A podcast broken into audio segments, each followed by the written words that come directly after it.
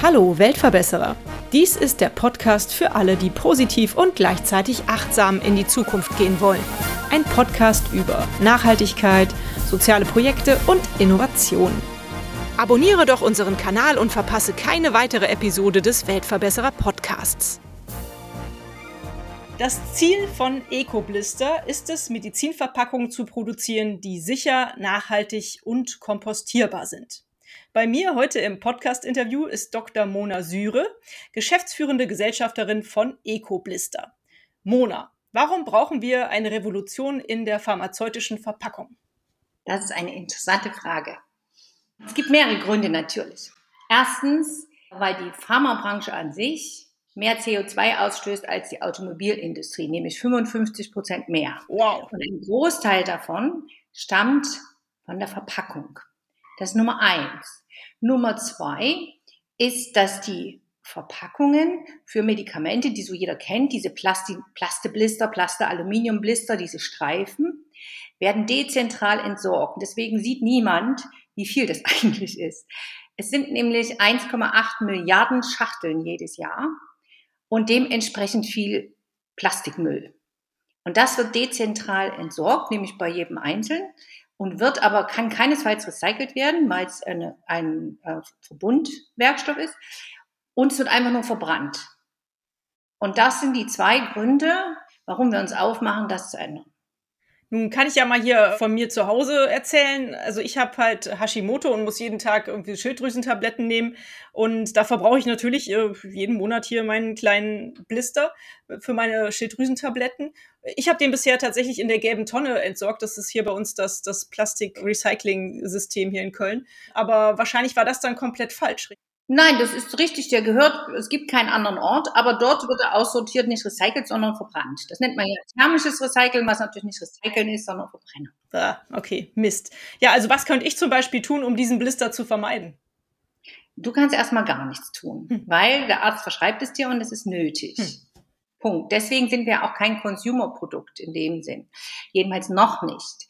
Wir wollen eigentlich erreichen, dass im ersten Schritt, dass Patienten, die sagen wir mal mehr als vier Medikamente bekommen, also nicht nur du mit deiner eigenen Tablette, einen Tablette, sondern mehrere, dass die das aus der Apotheke zusammengestellt für sich personalisiert bekommen. Da ist es nämlich auch geprüft. Und diese Verpackung, das war unser erster Schritt, die haben wir kompostierbar gemacht.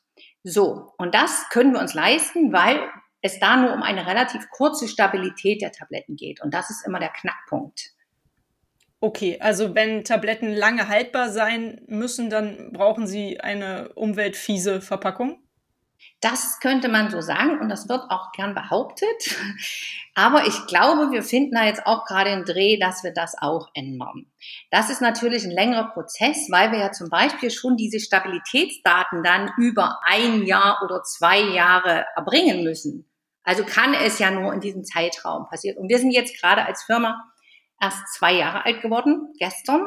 Das heißt, so ganz so fix ähm, können wir das noch nicht liefern, aber ich bin auch dran oder wir sind dran zu überlegen, kann unser System, also unsere Materialien, über die sprechen wir vielleicht dann noch, können die das leisten?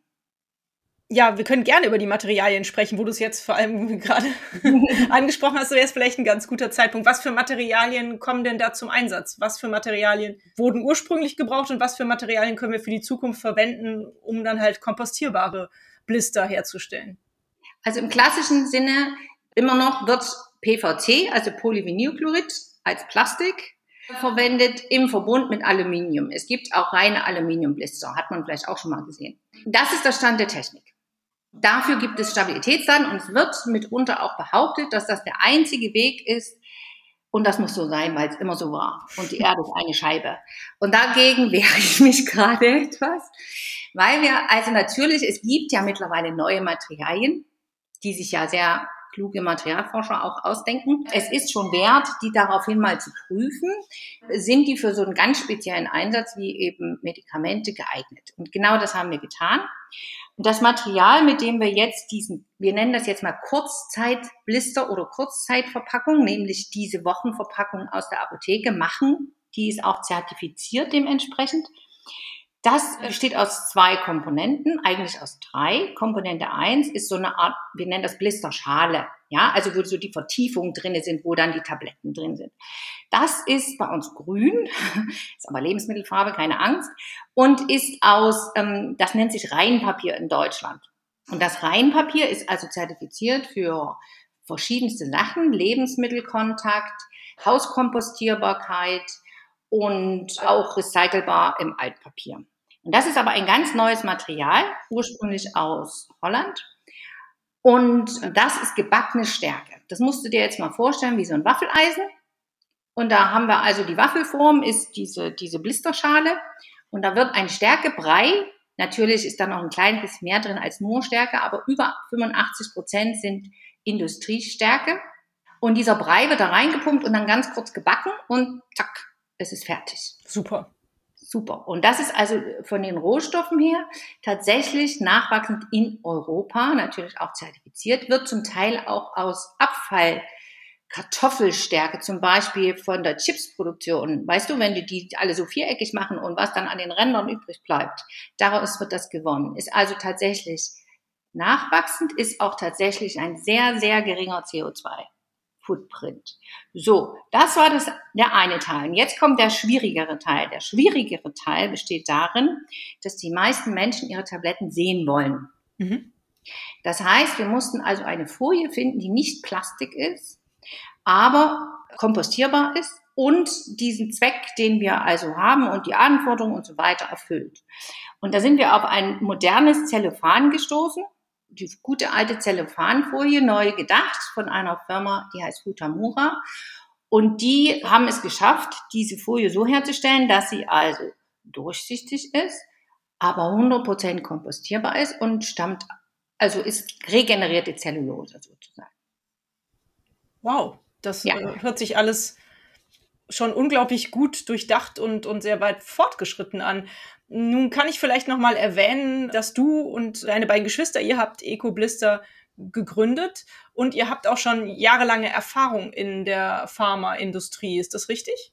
Also in der Pharmaindustrie würde ich nicht sagen, aber im Apothekenbusiness. Okay. Sagen wir es mal so. Wir ja. haben also uns mit Lagerautomaten im Apothekenbusiness und dann eben mit, mit Maschinen oder Befülloptionen zur Herstellung dieser Wochenmedikation. Ne? Das ist ja, sollte man ja nicht händisch machen, sonst mhm. kommt man ja vom, vom Regen in die Traufe.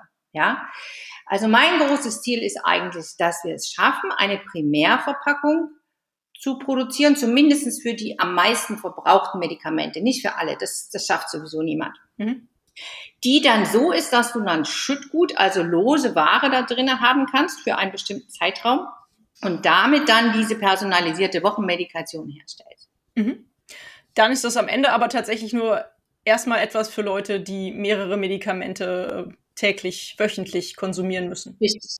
Also die Chroniker oder wir nennen die auch Patienten mit Polymedikation, das ist so der Fachausdruck, das heißt also vier oder mehr Medikamente täglich.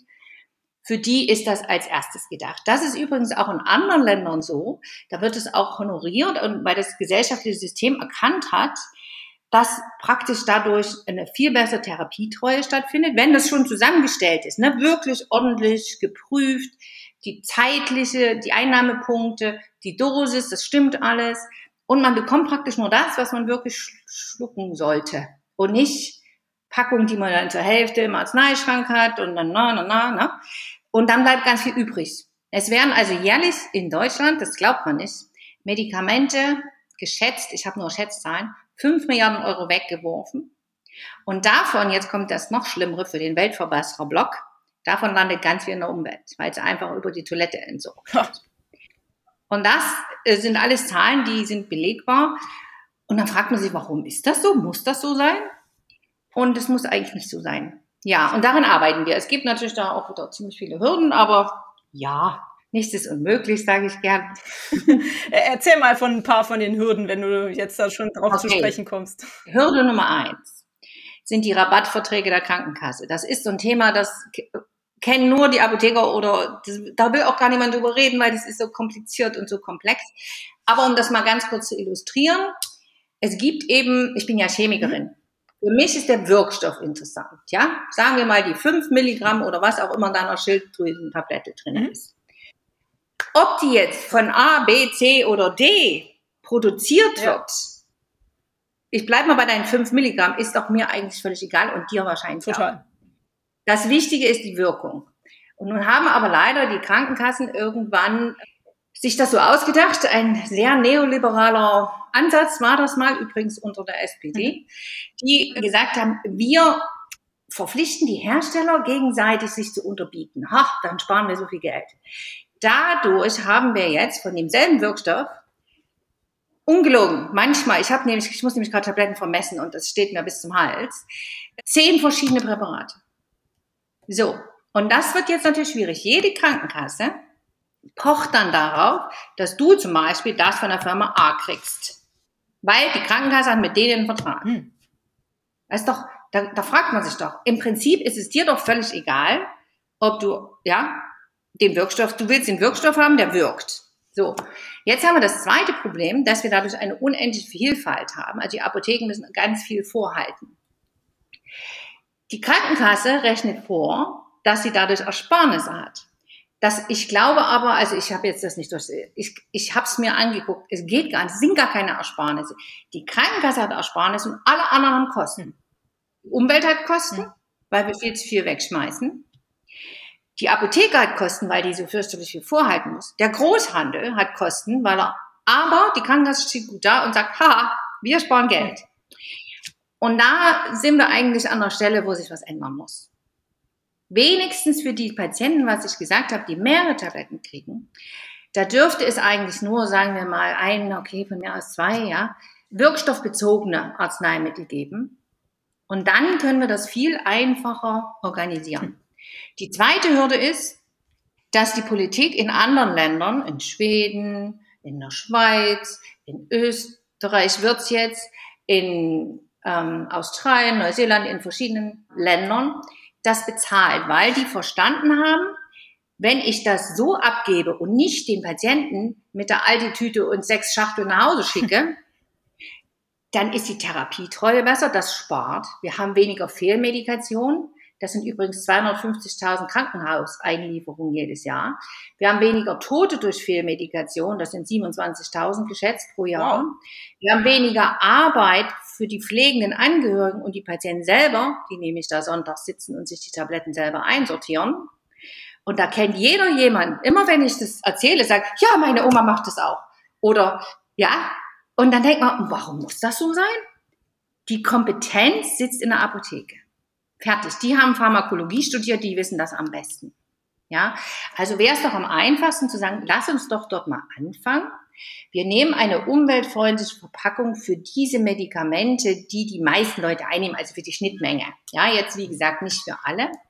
Und fangen dort mal an. Ja, das ist ganz schwer. Hm, das glaube ich. Ja, wo du wo es gerade sagst, ich musste direkt erst an meine Oma denken und dann aber auch an, an meine Schwiegereltern, die auch äh, immer diesen Wochenplan praktisch mit sich führen und da, keine Ahnung, ihre ganzen Tabletten drin mhm. äh, verwalten. Gibt es das in Deutschland denn noch gar nicht, dass man sich diese Wochenmedikation von der äh, Apotheke ausstellen lässt? Oder sind halt einfach nur die Menschen, die ich kenne, da noch nicht so weit? Es gibt es schon für Heime Manche Pflegedienste machen, lassen das auch in der Apotheke machen. Die haben nämlich ein Budget dafür. Also die haben praktisch eine bestimmte Summe, die Heime, für das, das nennt sich Stellen der Medikation. Also können die davon was abgeben, ihre eigenen Pflegekräfte entlasten, ja, die sich dann echt um die Pflege besser kümmern, als um das Einsortieren der Tabletten für jeden Patienten. Für Privatleute, sagen wir mal der Engländer hat so ein schönes Wort, das heißt Community-Patienten. Das gefällt mir irgendwie. In Deutschland würde man sagen, für Stammkunden der Apotheke. Wobei die Apotheke meistens gar nicht weiß, wer ihre Stammkunden sind in Deutschland. Ja, das nur mal so nebenbei. Ja. Gibt es das kaum, beziehungsweise muss es selbst bezahlt werden. Viele Apotheken denken jetzt aber gerade darüber nach, das tatsächlich als Service anzubieten, weil die Online-Konkurrenz und ja, also da gibt es verschiedene Faktoren, die da jetzt so ein bisschen dazu führen, dass man sagt, nee, ich muss mir meine Kundenbindung doch ähm, besser noch aufbauen. Und nur eine treue Karte reicht vielleicht nicht. Was kann ich eigentlich machen? Und das ist ein Service, den ich ja meinen Stammkunden, nämlich die, die mehrere Tabletten einnehmen, das wären die besten, das sind die VIP-Kunden, müsste man sagen, der Apotheke, ja, dass sie die äh, besser versorgen. Und weißt du, daran hängt ja nicht nur, dass sie das einsortieren, das ist das eine. Daran hängt ein Medikationscheck. Das heißt, die Apotheke macht da wirklich mhm. was. Die gucken sich das wirklich an, ob zum Beispiel, hm, nehmen wir mal an, du kriegst noch ein zweites irgendwas Medikament für irgendwas Allergen oder ähm, die gucken sich das an, ob sich das miteinander verträgt oder eher nicht. Und das ist nicht trivial bei der heutigen Medikation. Ja, moderne Medikation ist schon ist schon ein, ein echt ähm, interessantes Feld und da braucht es Sachverstand und Kompetenz. Und die haben zum Beispiel auch pflegende Angehörige, die können die gar nicht haben, die sollen die auch gar nicht haben, weil die sollen ja was anderes machen. Ja.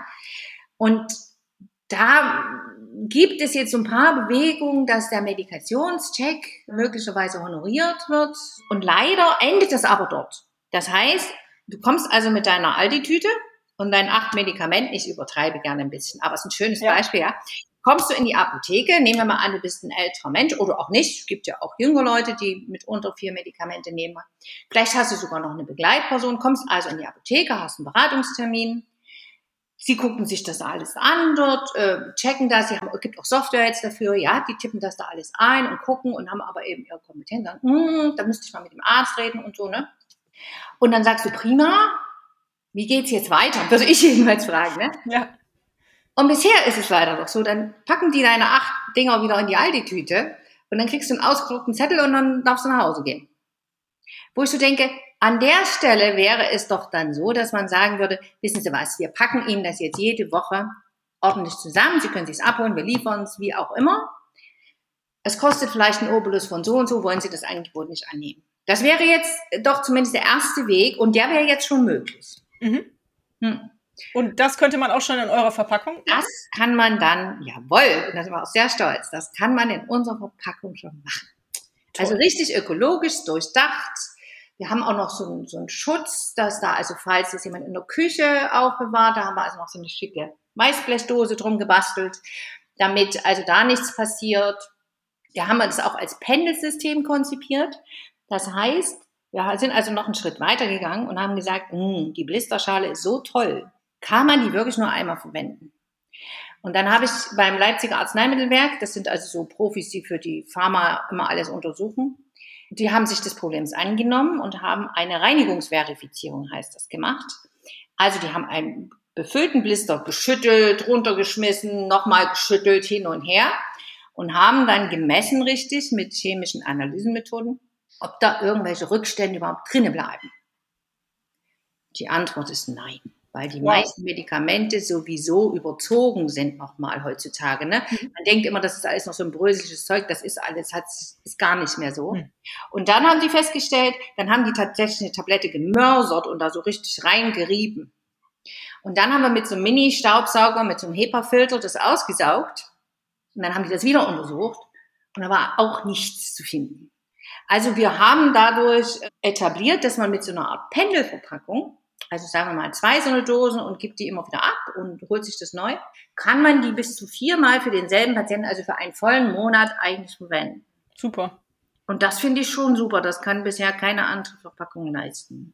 Klasse, ja. richtig gut. Ist es das, was ihr auf eurer Homepage einen Arzneikalender nennt? Ja, das haben wir mal so genannt, weil das heißt im Fachjargon Kartenblister. Und wir haben eben gedacht, die meisten kommen und ach, schwierig. Also haben wir gedacht, ein gewisses Ordnungssystem. Mhm. Das haben wir jetzt erstmal so genannt. Ob sich das so durchsetzt, das ist, sei ja erstmal dahin, aber wir müssen ja mal erstmal einen Namen haben. Mhm. Und äh, das Wort Blister finde ich eben prinzipiell auch ein bisschen negativ besetzt. Das kommt ja aus dem Englischen, heißt Blase. Ja. Also wenn du eine Blase am Fuß hast, weiß nicht. Muss man nicht unbedingt haben. Nee. Auf was für ein Feedback stoßt ihr denn? Habt ihr schon einige Apotheken, die sich getraut haben, jetzt euch einzuführen? Wie sieht's aus? Ja, Haben wir. Also wir hat, mussten ja erst diese, diese Zertifizierung bekommen und so weiter. Also es sind alles relativ lange Prozesse. Ne? Mhm. So richtig haben wir den Arzneikalender jetzt auch in verschiedenen Formaten. Also wir haben ein großes und ein kleines Format. Dann haben wir noch eine Tagesdosette gemacht, weil es eben verschiedene Anwendungen gibt. Seit November letzten Jahres. Und wir haben die ersten Apotheken, die das jetzt tatsächlich eingeführt haben und auch auf sehr gutes Feedback stoßen. Mhm. Besonders Pflegedienste zum Beispiel. Ja, die können das also super nehmen. Es ist fix und fertig verpackt. Pflegedienste übernehmen ja die Medikamenteneinnahmeüberwachung sozusagen zum mhm. Teil. Ne? Und da müssen die das nicht selber sortieren, sondern ist das fix und fertig. Und es gibt auch Privatpatienten bei einigen Apotheken von uns, die das auch sehr schätzen, aber es ist nach wie vor einfach noch nicht bekannt genug. Sprich mal mit deinen Verwandten darüber und da sagen die, was, wie, das macht die Apotheke, das habe ich noch nie gehört. Ja. ja. Das ist leider so, dass die Apotheken selber da viel zu wenig Werbung machen oder sich nicht trauen, weil es eben noch keine vergütete Leistung ist. Ja, ja dann müssten sie ja über Preis sprechen, was der Service kostet. Und das scheint irgendwie schwierig zu sein. Hm. Ja. Eine gute Freundin von mir äh, hat eine eigene Apotheke und sie hat mir neulich erzählt, dass sie sich jetzt einen wie nannte sie das denn, einen, einen Sortierroboter geleistet mhm. hat, der ja. halt praktisch wahrscheinlich die Arzneimittel innerhalb ihrer Apotheke sortiert und ausgibt. Ne? Wahrscheinlich ist es ein Blisterautomat, das würde ich jetzt mal so schätzen. Hm. Also es gibt, die Apotheken haben mehr oder minder zwei Automaten. Einer ist der, der die Medikamentenschachteln verwaltet, hm. das nennt sich Lagerautomat. Hm. Und der zweite wäre wahrscheinlich ein Blisterautomat, wo Sie also möglicherweise, das weiß ich jetzt nicht, das kannst du ja dann nach dem Podcast mal rauskriegen, ja, ob das ein Blisterautomat ist und ob Sie damit verblistert, das ist der klassische Apothekenausdruck, für die mhm. personalisierte Wochenmedikation zusammenstellen. Und dann fragst du sie mal, ob sie Plasteblister nimmt oder was sie da nimmt. Einfach mal. Okay, da kann sie also deine Blister nehmen. Das war nämlich die Frage. Höchstwahrscheinlich ja. Das hängt von der Maschine ab, die sie sich okay. geleistet hat. Ja. Ja, schön, cool. Werde ich Sie direkt mal drauf ansprechen. Bin ich gespannt, was sie da ähm, schon zu berichten weiß. Nun habe ich am Anfang schon gesagt, euer Ziel ist es, kompostierbare Medizinverpackungen ähm, herzustellen und damit nachhaltiger und auch effizienter die Patienten zu bedienen. Habt ihr denn irgendwie so eine große Vision, auf die ihr hinarbeitet? Oder habt ja. ihr irgendwie so sowas wie ein Vorbild? Du hast schon gesagt, Australien, Neuseeland wären auf jeden Fall Vorbilder für euch. Ja, ich hab, wir haben schon eine ziemlich gute Vision entwickelt. Die würde mhm. tatsächlich so sein, dass wir für die Chronikermedikation, lass wirklich mal darauf erstmal beschränken, ja, weil die ganze Welt ist immer schwierig gleich am Anfang. Also die Chronikermedikation, die ist relativ überschaubar. Das sind so 80 bis 100 Wirkstoffe ungefähr. Viel mehr sind es gar nicht, auch wenn wir 15.000 mhm. verschiedene Medikamente dafür haben. Und ähm, das Ziel, mein Ziel wäre, wir haben eine kompostierbare Verpackung, die direkt von der Pharma befüllt wird mit dieser Chroniker-Medikation. Da habe ich auch schon ein Wort dafür, das heißt Ecopottel. Und wenn also diese Ecopottel befüllt wird von der Pharma direkt, da ist das lose Tabletten, ungefähr 100 Tabletten lose. Vielleicht sind es auch größere Abpackungen, aber das sind dann immer wieder schwierigere Diskussionen. Und diese kompostierbare Verpackung, diese Primärverpackung, sagen wir mal Primärverpackung, die kann entweder direkt zum Kunden, nämlich jemand, der nicht so viele verschiedene Tabletten nimmt, sondern nur ein oder zwei, oder mhm. wird in der Apotheke genutzt, um eben dann den Arzneikalender zu befüllen. Mein Ziel ist, dass alle Patienten mit Polymedikation einen Anspruch haben sollten auf diese Art der Medikamentenlieferung, weil die ist dann sicher und geprüft. Mhm. Das ist mein großes Ziel. Und gleichzeitig könnte man damit auch diese sogenannte Unterversorgung auf dem Land ziemlich gut erledigen, im besten Sinne. Mit Beratung, auch zum Teil Videoberatung und dieser Lieferung der zusammengestellten Medikation. Da hätten wir dann nicht mehr zehnmal am Tag einen Botendienst, sondern praktisch einmal pro Woche eine geprüfte Medikation. Mhm. Ich glaube, das würde also sehr viele entlasten. Also wir haben da natürlich auch Zahlen. Ne? Es gibt fünf Millionen pflegende Angehörige in Deutschland. Die haben genug zu tun mit der echten Pflege. Mhm. Wir haben acht Millionen Menschen mit Polymedikation in Deutschland. Davon sind eine Million im Heim. Und sieben Millionen zu Hause. Viele auch ganz allein zu Hause. Ja, das darf man ja auch mal nicht ganz vergessen. Und dann zu überlegen aus den acht Schachteln, oh, habe ich das jetzt schon genommen oder habe ich das nicht genommen oder no, ich weiß gar nicht, oder ist unter den Teppich gerollt oder da gibt's eben, naja, wir kennen das schon, die echten Situationen. Ne? Ja. Und das ist, glaube ich, manchmal nicht lustig. Ja. Nee, nee, das habe ich bei meiner Oma hm. auch mitbekommen. Das passiert tatsächlich. Ja.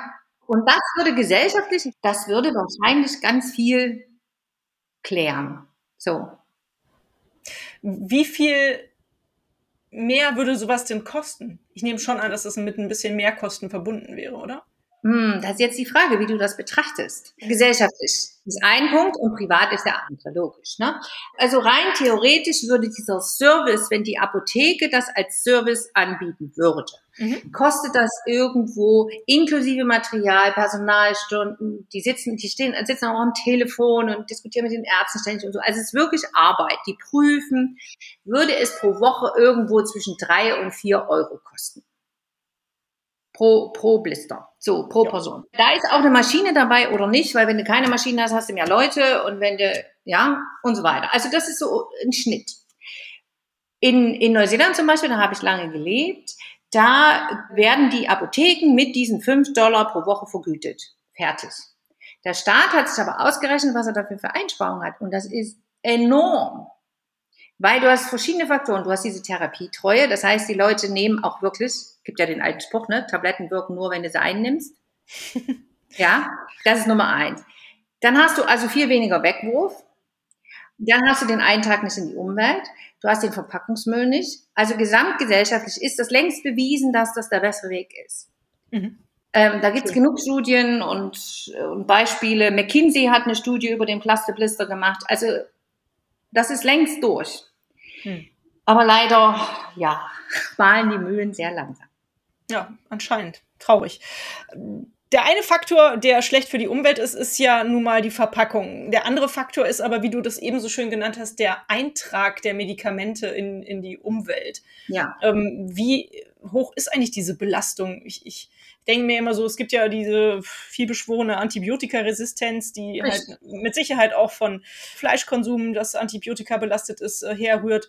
Aber ja, also ich kann mir vorstellen, dass sowas auch aus dem Wasser, aus dem Grundwasser kommt, wenn da immer mehr Antibiotika reingetragen werden, oder nicht? Das ist eigentlich ein großes Feld. Da gibt es natürlich auch Berechnungen dazu. Das nützt nicht allzu viel. Das meiste sind okay. Stichdaten. Die Weltgesundheitsorganisation hat da gerade einen Bericht darüber rausgebracht. Also voriges Jahr einen sehr großen. Da ging es eben um den Eintrag von Medikamenten in die Umwelt und von den Messungen. Die sind natürlich nur punktuell. Das kannst du also nicht anders machen. Ich habe aber mal selber in so einem Institut gearbeitet was solche Daten erhoben hat. Und das ist jedes Jahr steigend, das kann ich erst mal sagen. Es gibt zwei drei Quellen. Das eine ist natürlich im weitesten Sinne Landwirtschaft, wie du es gerade angesprochen hast. Das zweite ist natürlich die ganz normale Ausscheidung. Ja, wenn du Tabletten genommen hast, wird ja nicht alles resorbiert, also gibt es einen gewissen, ja, ist ja auch Hormonausscheidung und so weiter. Also ein Teil ist einfach durch das Normale. Und der dritte, und der ist nicht zu vernachlässigen, ist durch die, man nennt das, nicht fachgerechte Entsorgung von Medikamenten. Es gibt also immer den klassischen Aufräumer, der im Arzneischränkchen mal guckt, einmal im Jahr, und die ganzen angefangenen nicht verbrauchten Tabletten rausholt, die eigentlich rein theoretisch in Hausmüll sollten, wobei das auch nicht okay ist, weil da werden sie verbrannt und da weiß man auch nicht so ganz genau, ob das immer gut ist. Aber es gibt den Klassiker, der, die schütten das in die Toilette. Und da wandert es ganz einfach über, das wird nicht rausgefiltert in den meisten Kläranlagen, ja, das geht gar nicht. Ne? Also dieser Eintrag ist nicht zu vernachlässigen. Und natürlich haben wir nicht nur Antibiotikaresistenzen, wir haben eben auch hormonelle Sachen, wir haben verschiedenste Wirkstoffe. Es werden in den Instituten, die das untersuchen, immer nur natürlich spezielle untersucht, ja, also zum Beispiel IBU oder ja, was so. Aber es gibt eben ganz viele, die die dann auch in Synergien irgendwie aktiv sind, was man nicht unbedingt vorhersehen kann. Das ja, ist, ist auch ein weites Feld. Hm. Ja, liebe Mona, ich frage immer alle meine Interviewgäste nach einer Geschichte, die sie mit ihrer Gründung und ihrer Geschäftsidee verbinden. Eine, eine besonders schöne oder eine besonders verrückte Erinnerung, die sie an ähm, die Zeit der letzten Jahre haben. Hast du eine Geschichte, die du mit uns teilen kannst? Wir sind ja erst zwei Jahre alt als Firma. Es ist noch nicht allzu, allzu lange. Aber die Idee ist schon länger nur im Kopf, oder? Die Idee ist schon länger, aber eigentlich kann ich dir sagen, wie die Idee entstanden ist. Die Idee ist entstanden, dass wir ja diese Blister-Roboter mehr oder minder verkauft haben und mich Apotheker gefragt haben, sagen Sie mal, Frau Syre, was würden Sie denn für einen Wochenblister empfehlen? Mhm. Und da habe ich gesagt, ich kann überhaupt keinen empfehlen, weil mich dieser ganze Plastemist stört. Das habe ich tatsächlich bei dem einen Apotheker so gesagt, habe ich hinterher gedacht, hm, jetzt immer nicht so gesagt. Und dann habe ich gedacht, was mache ich denn da jetzt? Wenn ich das so krass behaupte, muss ich ja irgendwie, ne, muss man ja irgendwas tun. Dann habe ich alle Hersteller kontaktiert und habe sie gefragt, was sie tun in Richtung Ökologie. Und dann haben sie gesagt, mm, oh, mm, läuft doch, ich weiß nicht und so weiter. Und dann habe ich gedacht, na, dann müssen wir es eben selber machen. Und dann bin ich ja richtig, richtig erschrocken vor dem Gedanken, weil ich ja nicht vorher groß Produzent von irgendwas war, sondern ich war angestellte Chemikerin. Und dann habe ich aber gedacht, hm, ich weiß doch, wie Research geht. Und dann habe ich darüber relativ viele Tage und Nächte sinniert und eines Nachts war wirklich, konnte nicht schlafen. Da habe ich gedacht, jetzt weiß ich das Ding muss papierbasiert sein. Das ist der einzige Recyclingzyklus, der in Deutschland halbwegs funktioniert. Und dann habe ich, der Rest war, ich will nicht sagen einfacher, aber einfacher. Als ich dann wusste, was ich suche, habe ich dann eine ordentliche Recherche gemacht und bin dann auf die entsprechenden Materialien gestoßen. Ja. Cool. Wo war das? Schön. Und wie ist es zu der, der Gründung unter euch Geschwistern gekommen, wenn ich fragen darf? Das war genauso einfach, wie du dir das wahrscheinlich vorstellen kannst. Wir saßen zusammen. Ich habe erst zu meinem Bruder gesagt, ich glaube, wir müssen diesen Blister selber machen. Und da hat er gesagt, hm, da müssen wir es machen. Wir brauchen allerdings ein bisschen Startgeld, weil wir hatten das alles, also wir hatten kein extra Geld nur über unsere Maschinenfirma. Und unsere Schwester hatte gerade ihr Haus verkauft. Und da sind wir zu unserer Schwester gegangen und haben gesagt, hey, wir brauchen mal ein Startgeld. Und hat gesagt, ach, ich mach da mit. Und zack, waren wir zu dritt. Wir haben alle drei ganz verschiedene Background. Also ich bin die Chemikerin. Der Jan, mein Bruder, äh, hat ein MBA von der Handelshochschule und kann dieses ganze Business-Zeugs machen. Und unsere Schwester ist sehr aktiv in Reisen, Marketing und sowas und macht den ganzen Teil so dass ich mich dann darauf konzentrieren konnte, auf die Produktentwicklung. Wir haben auch ein Patent angemeldet. Ja, und so ist das gekommen. Toll, Mensch, klasse. Das hört sich eigentlich nach einer Erfolgsgeschichte an, also weiter so. Seht ihr euch denn als Weltverbesserer? Ja, ein kleines bisschen ja. Wir sehen uns natürlich, das habe ich ja auch schon versucht zu sagen, wir äh, wollen jetzt nicht alles. Wir haben eine kleine Nische entdeckt. Mhm. Wir kümmern uns um diese Nische und wir verbessern die. Ja, Mhm. Schön. Was kann man denn tun, wenn man von eurer Idee überzeugt ist? Wenn jetzt meine Hörerinnen feststellen, boah, toll, was die da machen, möchte ich gern unterstützen. Was können wir tun, um euch zu helfen? Einfach drüber reden? Apothekerfreunde ansprechen? Richtig. drüber reden ist, ist erstmal sehr gut. Vielleicht auch den älteren Herrschaften, über die wir sprachen, die mit den Tabletten sortieren nicht so richtig happy sind, einfach mal erzählen, dass es das eigentlich aus der Apotheke gibt. Dann wird natürlich möglicherweise passieren, die gehen in die Apotheke, in die Apotheke sagen, nee, das machen wir nicht, das machen nur Spezialapotheken. Da kann man dann entweder sagen, das ist aber sehr schade, dann muss ich wohl in eine Spezialapotheke gehen, um das dort zu bekommen. Also drüber reden und ja, vielleicht drauf, ein bisschen drauf achten, wenn man solche äh, Personen kennt, die damit ein bisschen überfordert sind oder so, denen zu erzählen, dass es eigentlich professionelle Hilfe aus der Apotheke geben sollte. Viel mehr kann man wahrscheinlich im Moment noch nicht machen. Mhm. Schön. Ja, aber das kann man ja schon mal tun. Ja. Super. Liebe Mona, nun äh, möchte ich eigentlich ganz gern auch von dir noch wissen, was für Ideen hast du denn, damit die Welt ein Stückchen besser wird? Wenn du drei Wünsche frei hättest, was würdest du dir wünschen? Uh. Ich würde mir wünschen, dass es mehr Accountability gibt. Ich glaube, du weißt sicher, was ich damit meine. Ich meine, dass man tatsächlich für seine Taten auch irgendwo mal verantwortlich sein sollte. Beziehungsweise von vornherein so denkt. Also, dass man ein bisschen drüber nachdenkt, was mache ich eigentlich? Mache ich eine sinnlose Tätigkeit? Mache ich Schaden mit meiner Tätigkeit? Und so. Also, das würde ich mir sehr wünschen, weil ich glaube, das könnte jeder erstmal so machen. Mhm.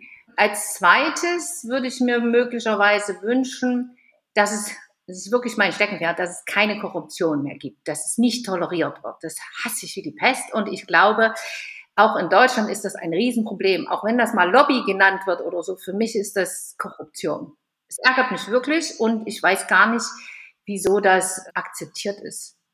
So, das dritte, wenn ich jetzt World Peace sage, dann weißt du sicher, was ich meine. Das klingt jetzt vielleicht ein bisschen doof, aber dass Krieg überhaupt als Mittel heutzutage in der zivilisierten Welt, also auch das ist ein komisches Wort, aber du weißt, glaube ich, was ich meine, überhaupt noch ein Mittel sein kann, das ist nicht akzeptabel.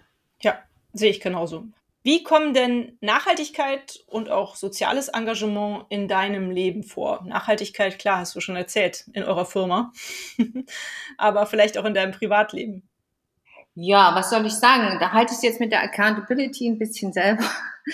Also, ich bin tatsächlich sehr naturverbunden und ich schätze die Natur als absolutes Muss und versuche so zu leben, dass ich jetzt nicht dem zu sehr Schaden zufüge. Jeder hat natürlich einfach bei Default einen gewissen Footprint. Ich zähle jetzt auch nicht alles, das stimmt nicht. Aber ich versuche immer so zu leben, dass ich meiner direkten Umgebung nicht schade. Das ist eigentlich, wie ich das mache. Und das habe ich einfach so drinnen und meine Familie auch. Und äh, das ist in unserer DNA. Also wir tun nicht nur so, dass wir Öko sind, sondern äh, wir sind es. Wir sind auch jetzt sicher keine Hardcore-Ökos, dass wir nichts akzeptieren und tolerieren. Aber ich bin da wieder dabei. Ein bisschen Verantwortlichkeit für das, was man tut, muss man schon auch leben. Mhm. Und äh, sozial, seid ihr auch eine Familie, die sich gerne sozial engagiert? Kommt das bei euch vor? Natürlich kommt das bei uns vor, aber vielleicht nicht so, dass ich jetzt damit großartig, also wir sind eine relativ große Familie. Mhm. Persönlich lebe ich mit Sohn und Schwiegertochter und zwei süßen kleinen Enkeln zusammen auf einem, auf einer Keuchhose, auf einem Grundstück. Cool. Und da kommen relativ viele Impulse. Meine Kinder, meine eigenen sind also Musiker. Da kannst du dir vorstellen, was in den letzten zwei Jahren da alles nicht gelaufen ist. Ja. Wir haben dann immer versucht, da bei uns relativ sozial mit ähm, anderen Künstlerkollegen umzugehen. Also es ist jetzt vielleicht nicht so, dass ich bei großen Organisationen dabei bin. Wir machen das eher so im, im kleineren Bereich, also im Kindergarten, in, in so verschiedenen, ja, ich bin im Sport engagiert, ich mache Trainings, Übungsleiter, also ich unterrichte Fechten und Bühnenfechten zum Beispiel. Wow. Das sind aber eher so kleinere Sachen, weißt du? Ist ja, ist ja egal. Wenn jeder so was ja. Kleines täte, dann wäre die Welt schon besser. Ja, also das sind so meine Aktivitäten. Hm. Schön. Toll. Mensch, Mona, klasse. das hört sich sehr spannend an. Dann sind wir auch schon am Ende unseres äh, Podcast-Interviews angekommen. Deswegen möchte ich dir jetzt gerne die allerletzte Frage stellen. Die geht bei mir immer nach einem Buchtipp. Liest du gerne und hast du vielleicht einen schönen Buchtipp für die Hörerinnen? Die Bücher sind erhältlich bei booklooker.de, dem Marktplatz für Bücher. Ich lese sehr gerne und ich habe ein Buchtipp, das ist mein absoluter, äh, meine absolute Lieblingsbuchserie. Mhm. Ähm, und da, das hat auch mein, mein Interesse an Australien mal irgendwann befeuert. Und so, dass ich das auch tatsächlich gemacht habe, ist Arthur W. Upfield. Oh. Inspektor Napoleon Bonaparte. Und man glaubt, das ist also ein halb Aborigine, halb weißer ähm, Detektiv. Mhm. Das Interessanteste an dieser ähm, Buchreihe ist, dass es eigentlich kulturelle Literatur ist. Das heißt, man wird also eingeführt in die Landschaft, in das Denken, in die Kultur der Aborigines und in Australien der 70er, 60er, 70er Jahre. Und das ist total spannend, bisschen ungewöhnlich vielleicht aber hat mich immer sehr bewegt. Und das sind so Bücher, ich habe, glaube ich, alle 28. Das ist sehr schwierig zu bekommen. Und habe erst letztens den letzten Band irgendwo aufgetrieben. Und das ist nicht nur Reiselektüre, sondern sehr interessantes Kulturliteratur. Ja. Schön. Ja, klasse. Das ist so ein toller Tipp. Ungewöhnlich und äh, aber auch Ich denke, das ist ein toller Tipp. Also ganz was anderes mal, ja. Ja, toll. Ja, also ich mhm. habe äh, eine ganz liebe Gastfamilie in Australien und fühle mich dem Land auch sehr verbunden, auch wenn ich noch nicht wirklich lange Zeit dort verbracht habe. Ja. Aber insofern äh, ein, to ein, toller Tipp für mich auf jeden Fall. Dankeschön. Ja. gut. Sehr gut. Mona, dann drücke ich euch ganz doll die Daumen für Eco-Blister, dass es ähm, weiterhin so gut läuft wie jetzt in den letzten zwei Jahren ja doch. Und ja. äh, ich werde auf jeden Fall meine liebe Freundin Sabine auf äh, ihr äh, Arzneisortierkonzept in der Apotheke ansprechen. Und ja, ich werde dir berichten, was dabei rausgekommen ist. Sehr schön. Viel dabei. Lass uns in Kontakt bleiben, Mona. Vielen Dank ja. für das tolle Gespräch. Ja, Danke. Danke dir. Tschüss. Tschüss. Und euch vielen Dank fürs Zuhören. Wie immer findet ihr natürlich alle Informationen und Links zu diesem Projekt in den Show Notes. Hat es euch gefallen? Fühlt ihr euch inspiriert, bewegt? Habt ihr Verbesserungsvorschläge für mich? Dann schreibt mir gerne. Auch die E-Mail-Adresse findet ihr in den Show Notes. Abonniert doch den Weltverbesserer Podcast, dann verpasst ihr keine Episode mehr. Teilt, liked und kommentiert diese Folge des Weltverbesserer Podcasts. Ich würde mich sehr freuen. Vielen Dank dafür und bis bald. Eure Birte.